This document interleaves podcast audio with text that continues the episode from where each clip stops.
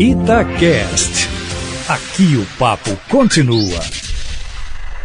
Hora do futebol internacional. Com Marcelo Beckler.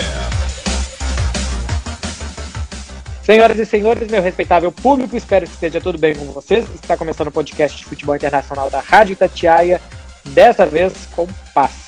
Léo Figueiredo anunciou uma semana antes que está de férias e não perturbe. A foto dele no perfil tá parecendo porta de hotel, sabe? Aquele negócio vermelho de seu tamanho, para não incomodar. E é isso que a gente faz. Então a gente vai falar de Real Madrid com toda a paz do mundo aqui essa semana, Edu Panzi, tudo bem?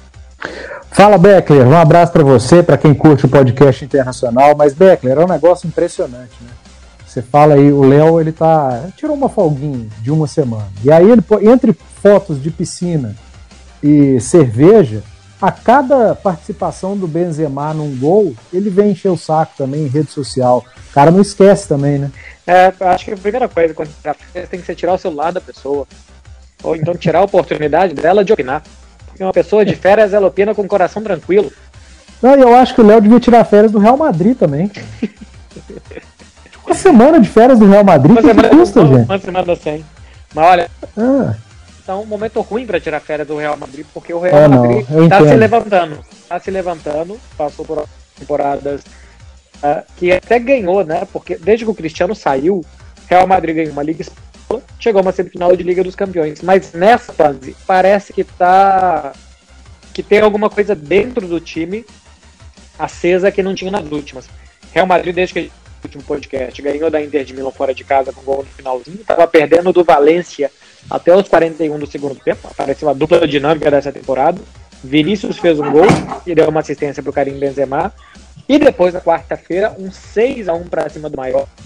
Dois gols do Benzema, assistências. O Benzema já tem Panzi 8 gols e 7 assistências nessa temporada. Parece que é a melhor fase de um atacante já de mais de 30 anos. É, o, o, o Beckler, e aí a gente, é, eu pelo menos, tenho algumas interrogações, né? O, que, que será que, que faz com que o Real Madrid esteja nessa fase e por que, que alguns atletas estão sendo potencializados, né? O Vinícius Júnior é um, a gente está falando do Benzema, mas o Vini está tá fazendo um início de temporada muito bom também, muito participativo. O Benzema, é, não dá para dizer que na temporada passada ele foi mal, pelo contrário. Mas esse início dele é avassalador. Aí a minha dúvida é se já tem alguma coisa do trabalho do, do Ancelotti, né? Nisso tudo, nessa potencialização desses jogadores. Se o, o Ancelotti é aquele cara que trouxe paz para o vestiário do, do Real Madrid. E, e, eu acho que o fato, o fator Barcelona também pode influenciar, né? O Barça não tá, não tá bem. E, e o Madrid vai, acaba que vai surfando na onda de, de tentar ser pelo menos o dono absoluto do futebol espanhol nessa temporada, acredito que também na próxima, porque acho que demora um pouco para o Barcelona é, se estabilizar novamente financeiramente para formar um, um, time competitivo em relação ao Real Madrid, a campeonatos europeus. Mas é um início é, muito promissor do Real Madrid, não só em termos de, de Espanha, porque se você vai sobrando na Espanha, você tem bons jogadores que estão se destacando tanto, acho que em termos de Europa, pela, pelo peso da camisa do Real Madrid, não dá para descartar também não. Pois é, porque esse time acho que ainda tem muita margem de melhora. Tony ainda tá difícil de formar a defesa porque os laterais estão machucando muito e tal. É, mas acho que é um Real Madrid. O, o, a melhora do Vinícius, eu acho que é porque ele tá ficando mais velho, tá amadurecendo. Chegou muito novo no Real Madrid, mal tinha jogado no profissional do Flamengo e tal. Sequência também, Beckler? Sequência também, né? Vai jogando mais, vai ganhando confiança. E, e o cara vai aprimorando também. O, sei lá, você pega o Messi, as primeiras temporadas dele, ele fazia pouco de repente começou a acertar e tal, vai, vai ganhando até mais corpo e vai resistência, mais precisão na finalização. Acho que, acho que o Vinícius é um amadurecimento natural e ganhando confiança. O Benzema, eu acho como ele tem jogadores perto dele que estão rendendo melhor, o trabalho dele está aparecendo mais. Porque recebia tanta bola em condição de marcar, e quando ele dava boas assistências, os caras não marcavam. E agora os caras estão marcando os gols. Né, nesse último jogo mesmo foi o Marco Asensio. Aproveitou a jogada do Benzema Isso. e do Vinícius para marcar. Agora, é interessante que você falou e se tivesse entrevista coletiva essa semana aqui, porque não teve, o técnico do Barcelona leu um comunicado e foi embora, não quis responder nenhuma pergunta. Eu ia perguntar para ele, porque tá todo mundo falando que vai ser o time do futuro. é um time de adolescentes, cara, assim, uns meninos de 17, 18 anos que estão entrando, mas que dizem ser muito bons. Eu fico sempre com o pé atrás aqui, porque eles acham que a categoria de base do Barcelona é a melhor coisa do mundo. Em alguns momentos foi, mas na maioria do tempo não é. O e, hum. Não, pode, pode encerrar e eu te pergunto. Não, e assim, o Real Madrid, cara, quando o Cristiano saiu, tinha uma base de um time que era tricampeão da Europa. Tinham acabado de ser tricampeões seguidos, o Cristiano saiu. Primeiro ano, não ganharam nada, demitiram dois técnicos. Segundo ano, ganharam a Liga Espanhola mais por culpa do Barcelona, até, por mérito do Real Madrid. Na terceira temporada, de novo, não ganharam nada, mas chegaram agora na quarta temporada com uma base de um time campeão da Champions três vezes, os caras estão aparentemente de cabeça alta. Para o Barcelona, que o Messi, que representava mais para o Barcelona que o Cristiano para o Real Madrid, e que não tem base nenhuma campeã de nada, tem assim, esses meninos juvenis, vai ser longo, viu, Panzi? Vai demorar.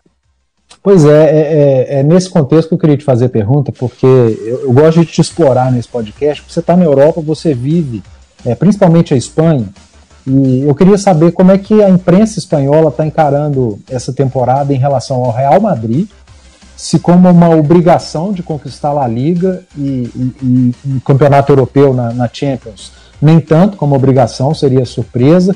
E em relação a isso que você falou do Barcelona, Beckler, é, um time de adolescentes que você chamou, porque o Barcelona já lançou inúmeros garotos né, formados no Barcelona mas nunca com a responsabilidade de, de serem protagonistas. Eles sempre entrando em grandes times, com grandes jogadores é, dando respaldo, né, como apoio. Dessa vez não tem. É, você acha que esse tipo de pressão pode atrapalhar essa, essa geração que está chegando no Barcelona? E, e, voltando da primeira pergunta sobre a, a, obrigação, entre aspas, de um, de um título do Madrid na La Liga. É, se o Real Madrid acho que se o Real Madrid perder a Liga, vai ser pro Atlético de Madrid. E aí que o Atlético de Madrid ganha dois campeonatos seguidos, eu acho que vai doer muito mais no Real Madrid, porque o Barcelona vai falar, gente, nem é comigo dessa vez. Se resolvam aí entre vocês. Eu tô aqui simplesmente tentando re recolher os cacos. Então, acho que tem uma pressão muito grande no Real. As coisas estão dando certo, essa pressão nem aparece. Mas assim, se daqui a pouco começa dois, três jogos sem ganhar, vão falar, cara, não é possível que vão perder esse título de novo pro Atlético. É, e sobre o Barcelona, a pressão eu acho que vai ser grande, porque existe uma pressão natural em cima do clube. A torcida perdoa quase tudo, cara. A torcida prefere que perca com os jovens, tentando jogar bem, do que jogue com jogadores mais experientes e se segurando. Por exemplo, 3 a 0 contra o Bayern, joga lá Luke de Jong, Sérgio Roberto, até o Coutinho que entrou no segundo tempo. Cara, a torcida prefere que fica de 5 e não de 3 mas com os meninos e tentando jogar para cima no 4-3-3, com posse de bola e tal. Aqui eles têm uma coisa do como. O como é mais importante do que a coisa. Do que o que, sabe? Assim, o que, é importante? Ganhar. Não, é importante como ganhar. E os caras não se contentam. Cara, o Barcelona terminou o jogo com Granada essa semana, pra, com quatro zagueiros em campo, e só um deles estava jogando na zaga. Dois eram atacantes e um era ponta direita assim, é, eu nunca pensei que eu fosse isso. Eu já vi o Barça ser goleado aqui de tudo quanto é jeito. Mas isso eu nunca pensei que eu fosse ver. Você falou agora que, que o torcedor ele prefere é, os jovens e, e, eles dão muita importância do como vai chegar do que apenas chegar. Você acha que, ele, que esse pronunciamento do Coman na, na coletiva, entre aspas, ele foi mais direcionado então para a imprensa do que para o torcedor do Barcelona? Cara, eu acho que ele foi mais direcionado para a diretoria porque a diretoria está em rota de colisão com ele toda hora.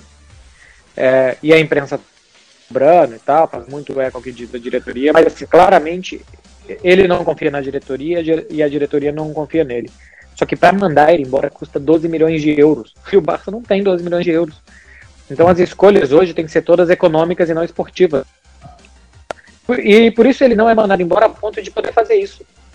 Cara, isso é praticamente um pedido público de demissão. Assim, tá falando, gente, me demite, por favor. Só que os caras não tem como demitir. A coisa é, assim, é assustadora aqui, cara, é assustadora. Não, não existe um técnico chegar para uma entrevista e falar assim: se terminar na parte de cima da tabela é lucro e na Champions não esperem milagres. Na, na, é, quinta, rodada, jogou... cara, na quinta rodada ele jogou a toalha.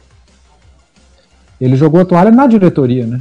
Ele, ele jogou toda a responsabilidade para a diretoria. Ó, eu não vou conseguir com o que eu tenho, o que eu tenho é o que eles me deram e não tem como melhorar isso. Então, é, é, é, é pesado, né, o que falou como em relação à diretoria do Barcelona, mas eu te perguntei, porque você falou aí da, do torcedor do Barcelona que tem uma preferência pelo, pela juventude ao invés dos mais experientes, a minha dúvida é sempre em relação à imprensa, que forma opinião, como que é, como que a imprensa está encarando isso tudo aí em Barcelona. Ah, mas assim, a, a imprensa é o torcedor, o A tribuna de imprensa é uma festa aqui, cara.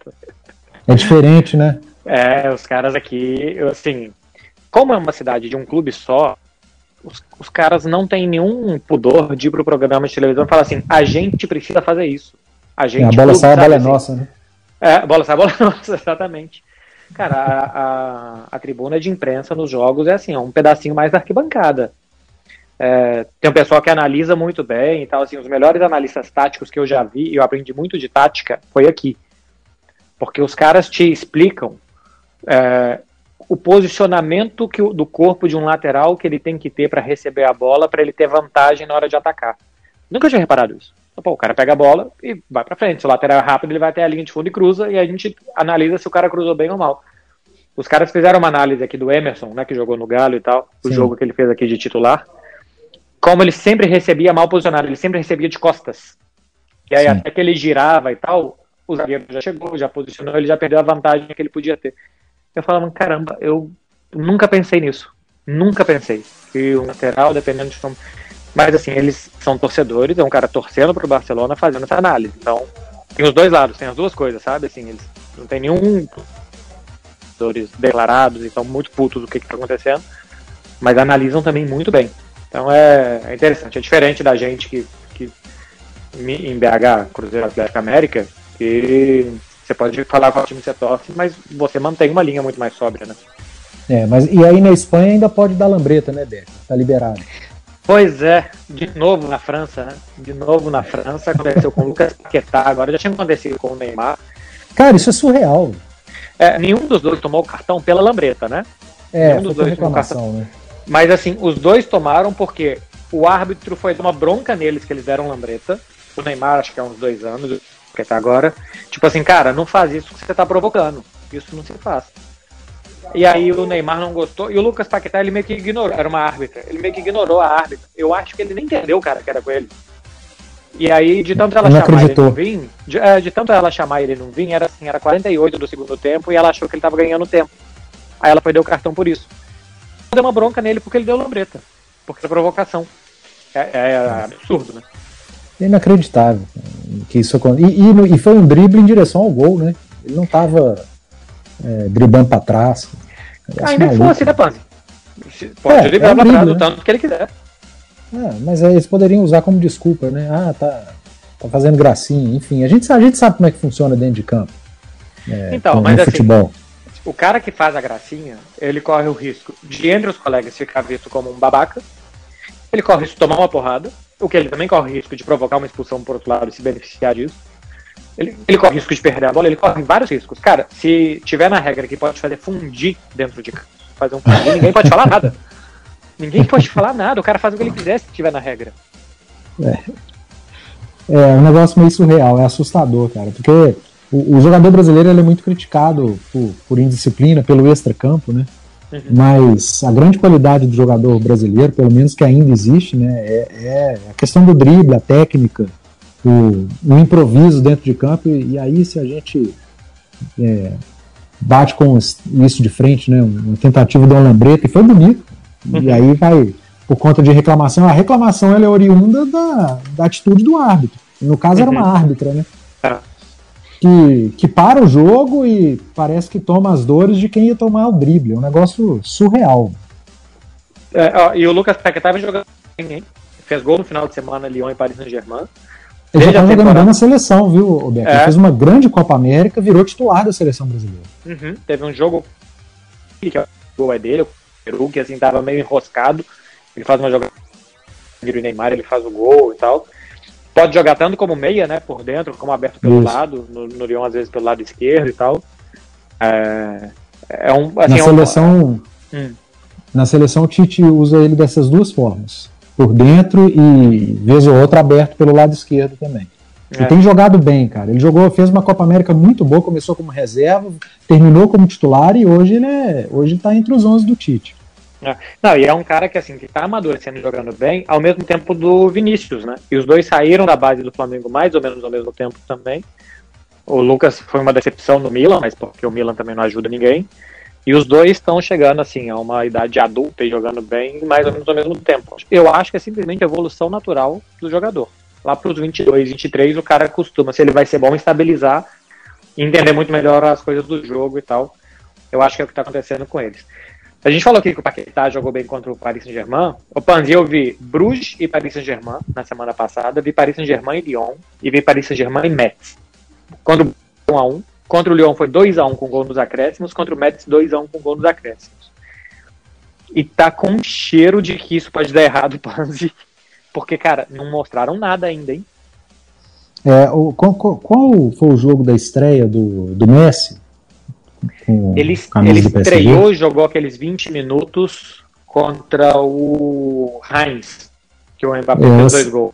Ele entrou no lugar do Neymar, né? Eu, foi. eu, assisti, eu assisti esse jogo também, já não me agradou muito. É, e assisti contra o Bruges. Cara, contra o Bruges foi um resultado muito bom pro PSG, né? Uhum.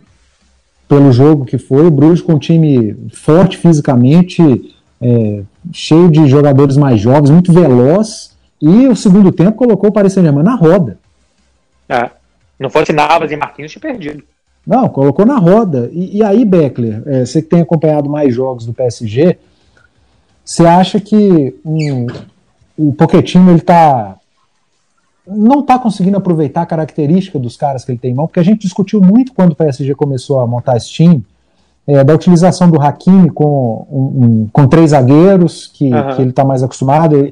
É, porque muita gente confunde lateral com ala, né? E, e são funções completamente diferentes dentro de um jogo. Uhum. Uma coisa é você ser ala, outra coisa é ser lateral. E eu acho que acaba tirando é, o, o, o, que o cara que está acostumado a jogar como ala tem de melhor quando ele atua como um lateral mesmo. E, e forçar. É claro que qualquer treinador vai ter que tentar mesmo o Messi, o Neymar, o Mbappé, tem o Di Maria para entrar. Mas você acha que não deveria ser mais aos poucos, dar tempo ao tempo para que essa turma jogue junto ou, ou é uma pressão muito grande? Cara, eu acho que o Mbappé representa o que é esse futebol moderno de redes sociais, de cliques, likes, essas coisas, e que tudo é imediato. Então, imediatamente, todo mundo quer ver esses caras jogando, quer ver resultado, quer ver show, só que o futebol é um esporte de 150 anos, que não respeita redes sociais, né? Que não, não, não se adaptou novos tempos. Então. E não é videogame também, né, Beto? E não é videogame, porque outro dia eu peguei um time que tinha esses quatro e eu tomei uma porrada no FIFA. Não, meu, meu time no joguinho aqui, eu tenho. Meu ataque é formado por Messi, Ronaldo e Neymar, eu ganho de todo mundo. É, na primeira temporada.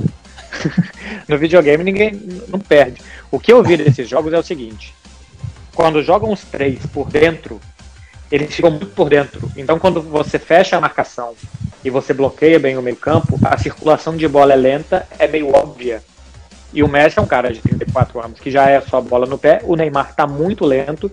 E o Mbappé foi o que eu mais gostei, porque movimenta, é, bola no espaço, porque vai pra ponta e tal. Quando jogaram os três e o Di Maria contra o Lyon, cara, foi um desastre. Assim. O Lyon não ganhou por muito respeito ao Paris Saint-Germain. Mas como o Paris Saint-Germain, depois que perdia a bola, marcava mal, pressionava logo depois que perdia a bola mal, a recomposição era assim: voltavam seis, os quatro da defesa, os dois meio-campistas, e cada um dos quatro da frente voltava no seu ritmo, cara. Um voltava mais rápido, não voltava mais lento, o outro não voltava. É um time dos anos 60, mano. É um time dos anos 60 que defende com seis.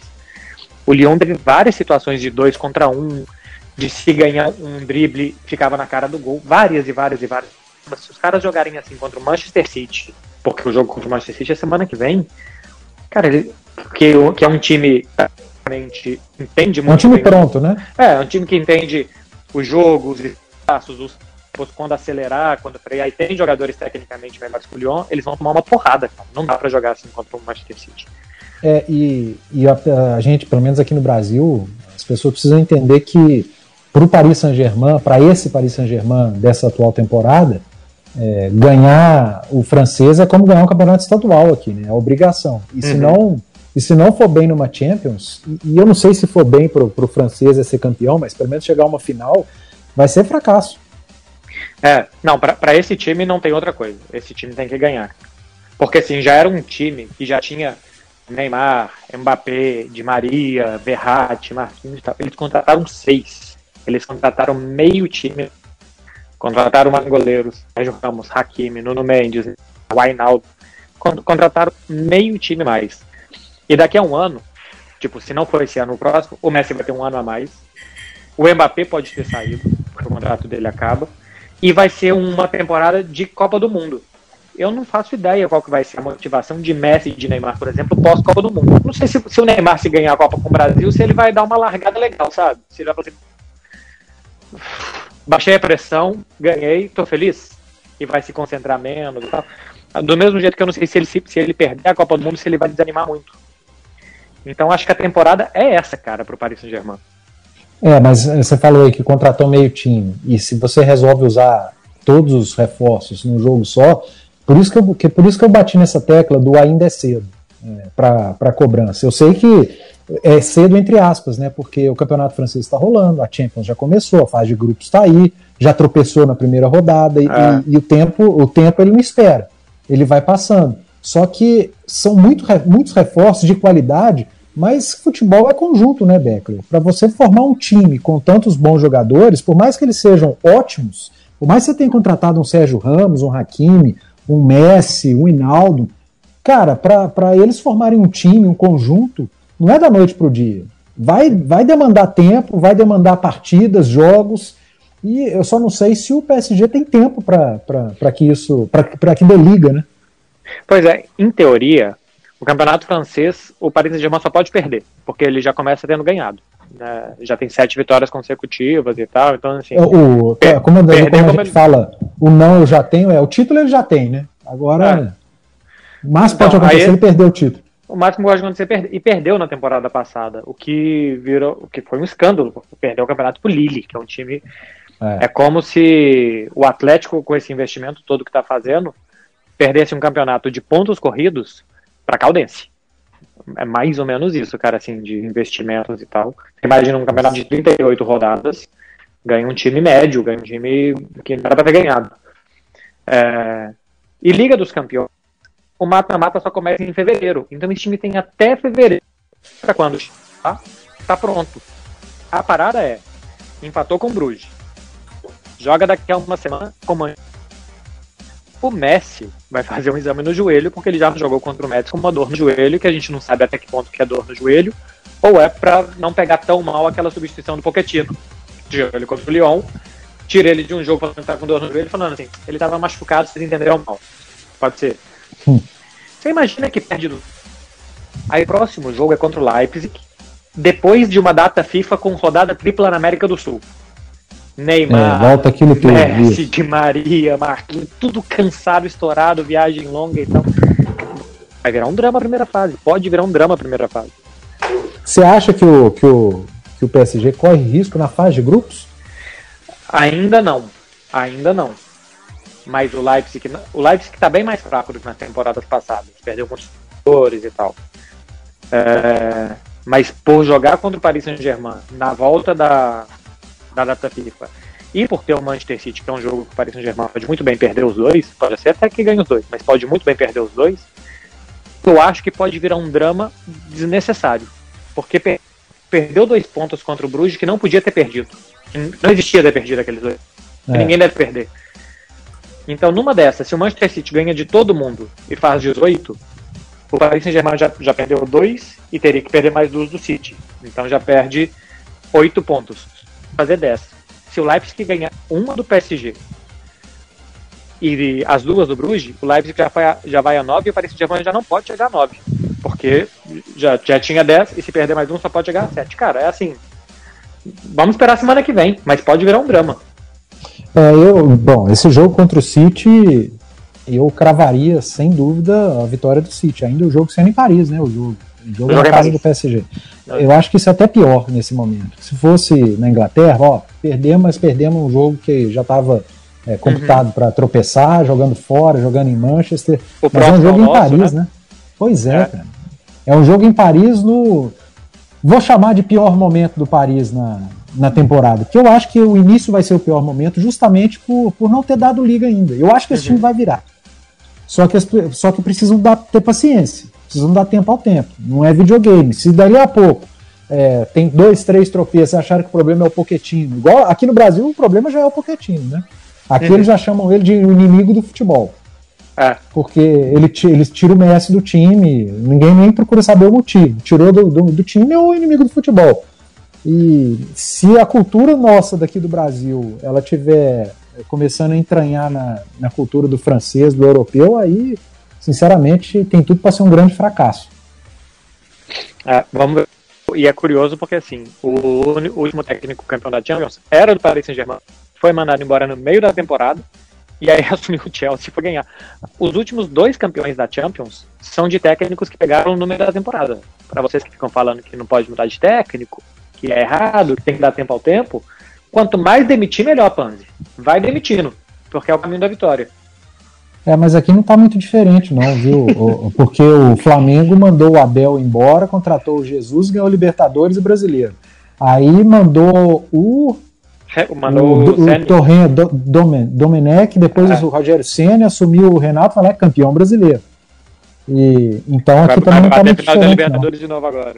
Vai, vai, vai para final. Fez 2 a 0 começou uma vantagem. Dificilmente não vai fazer um gol em Guayaquil, pode até perder o, o jogo, mas é difícil o Flamengo entrar em campo e não marcar um gol. E se marcar um gol, o Barcelona, o melhor Barcelona do mundo hoje, né, que é o do, do Equador, ele vai precisar fazer quatro. Então aqui também tá assim, ó. Trocou de técnico, a coisa vira. Ainda tem o critério do gol fora na Libertadores, né? Tem. Não tem na final porque agora é apenas um. Jogou. Ah, como é bom a baranga, né, Beto? Já tentaram, ó, acaba com isso, isso está fora de moda. Mas é baranga demais é. Não adianta. ela, faz para espizinhar. Vocês gostam é, de um gol que não vale? Então vou fazer diferente. Vai continuar. É assim que funciona a Comebol. Aqui, aqui acabou essa temporada. E na temporada passada foi bizarro, porque por conta da pandemia a gente teve jogo em campo neutro com gol fora valendo. Tipo, fazer, existe.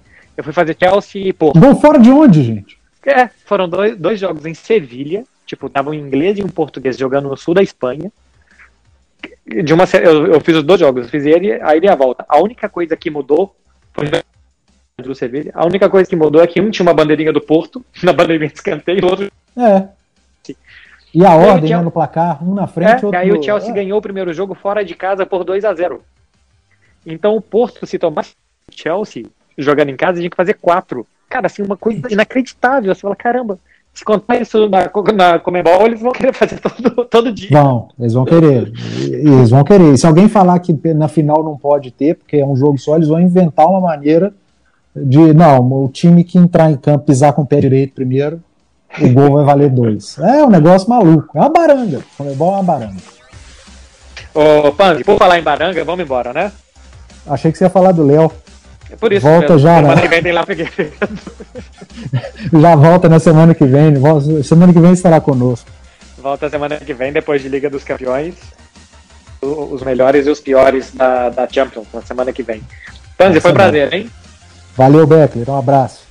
Um abraço para você, um abraço para quem escutou o podcast de futebol da Rádio Itatiaia. Semana que vem a gente volta, depois de rodada dos campeões, para ver se tudo isso que a gente falou do Paris Saint-Germain serve de alguma coisa. Então, Paris Saint-Germain 2x0 e a gente ficou aqui 15 minutos falando de nada. Um abraço, gente. Tchau, até a próxima. Você ouviu Futebol Internacional com Marcelo Beckler. Itacast. Aqui o papo continua.